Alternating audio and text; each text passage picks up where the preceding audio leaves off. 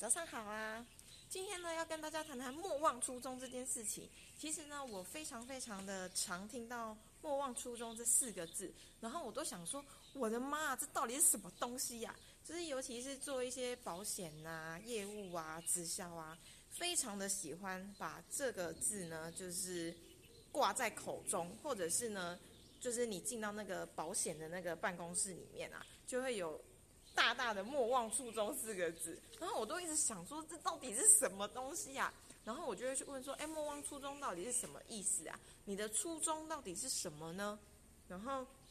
我就发现，不知道是他呃觉得很害羞，不好意思跟我讲，还是就是他其实也不知道初衷是什么，我就觉得很诡异。好啦，反正呢，我今天终于比较知道到底什么是真正的“莫忘初衷”。这个呢，就要说到，就是因为我刚刚在写日记。然后我通常早上起来呢，我就会写日记。这个时候通常我灵感的就是最好的时候，所以这也是为什么我现在这么早会在这边直播。然后我昨天晚上呢有听，就是我的呃一个我在学习网络行销的教练，他在讲一件事情，就是说坚持每天直播真的有用吗？它的用意到底是什么？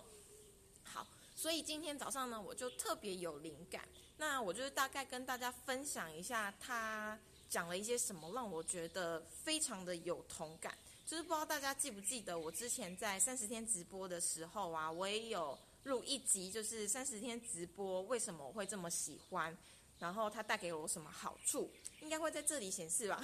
如果在 YouTube 的话，是不是很早？然后呢？我那时候其实我一直很记得我自己讲的话，就是我说直播这件事情对我来说，别人看与不看对我来说其实影响没有这么大。可是呢，我是其中最大最大的受惠者。也就是说，我在直播的同时，我虽然说出来了，好像是跟大家对话。可是其实我自己收获很多诶，然后常常因为你知道啊，当大脑在做输出跟说话的时候，是一个非常非常好去组重新组织你思考的方式。所以呢，有时候你可能想象自己直播，你会觉得怕自己讲不出什么。可是当你一直播，因为你要一直讲，你的大脑就会快速快速的运转，运转之后呢，你可能就会说出就是你自己都意想不到的话。我觉得，如果你没有在直播，你可能会有一些经验，是你很困扰，然后你就去跟朋友聊天，然后聊天聊一聊呢，你就突然发现说，哎，对耶，我的症结点就在这里耶，然后你自己就讲出自己心中的那个答案了。这就是直播它带来的事情，就是说，它可以帮你快速去做组织。然后我就发现，在我直播坚持直播的这个过程。其实可以帮我快速的去做组织之后，我自己说出来的话，我会察觉到原来我是这么想，以及我会察觉到原来这是我的价值观。那对我来说，这其实是一个很宝贵的资产。所以这件事情无关乎就是别人到底看不看我。然后昨天呢，那个 podcast 它里面就是说，他为什么开始了解到直播的。每天直播的重要性，就是他看到两个就是国外的 podcast，然后他们在分享说他们如何透过健身这件事情，然后开始训练自己每天的肌肉。这件事情习惯不需要非常非常的难，可能就是每一天喝一加仑的水，就是大概四千 m 吧，每一天。那这样子的过程，其实在做什么？这样子的过程。好像表面上看起来他是在做激励的训练，或者是在做健身的训练，可是其实跟真正重要的是，我们对于恒毅力这件事情，这件这本书超推哦，我就是把它卖出卖出去之后，又把它买回来，然后又重新看了很多次。恒毅力它里面在讲的也是这件事情，就是恒毅力，我们都以为这是天生的，或者是我们常常会责怪自己说。恒毅，我是不是就是不够有毅力，所以我一事无成？可是其实不是，恒毅力它是需要训练的，它就跟肌肉一样。那为什么要每天做直播？其实也是一样的道理，你要每天去做训练。然后我昨天对于这件事情非常有感，就是因为前一阵子我身体不太舒服，然后其实自己心情也有点懒。我一直记得我之前就是开始要做一百天直播的时候，我就是告诉大家说我希望可以就是不受。呃情绪的影响，然后每天坚持做直播。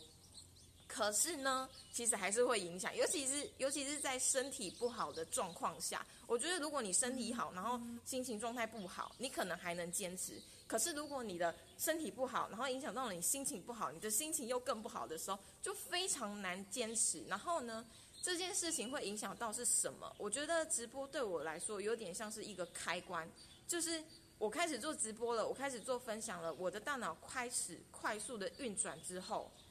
我比较有动力去做一些事情，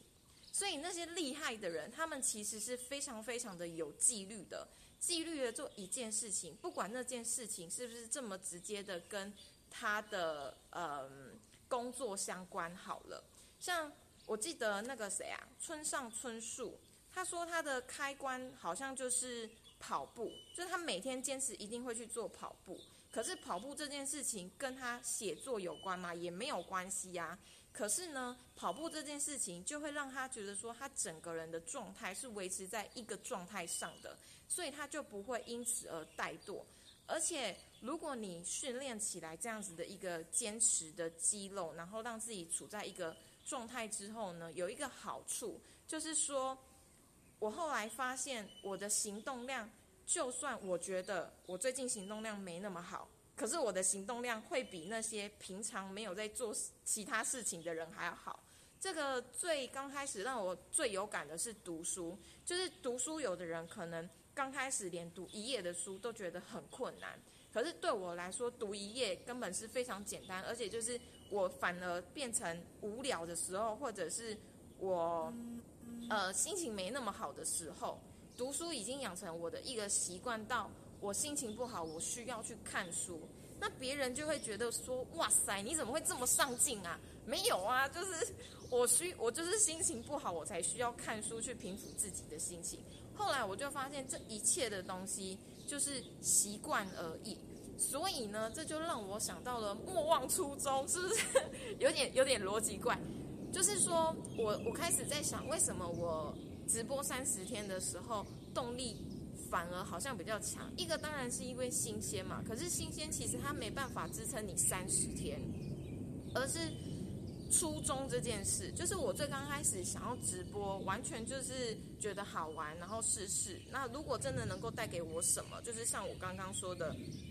可以带给我了解自己的头脑，然后帮我整理我自己的所学。那那时候呢，我也完全没在管，反正我本来就是一个没在化妆的人，然后还是有一点差啦。可是没关系，我也不是很 care 人家怎么看我。那时候其实不会有这么多的想法，而且那时候就是也没什么人看，所以你知道自己就是很不要脸的想说，算了，反正没人看，我自己就讲得开心就好。然后后来我慢慢的发现，哎，好像有一些人会看，哎，就是包括跟朋友出去聊天，其实他们也都会跟我聊说，哎，我直播了什么内容。我发现好像开始会有一些些心理的小障碍，就会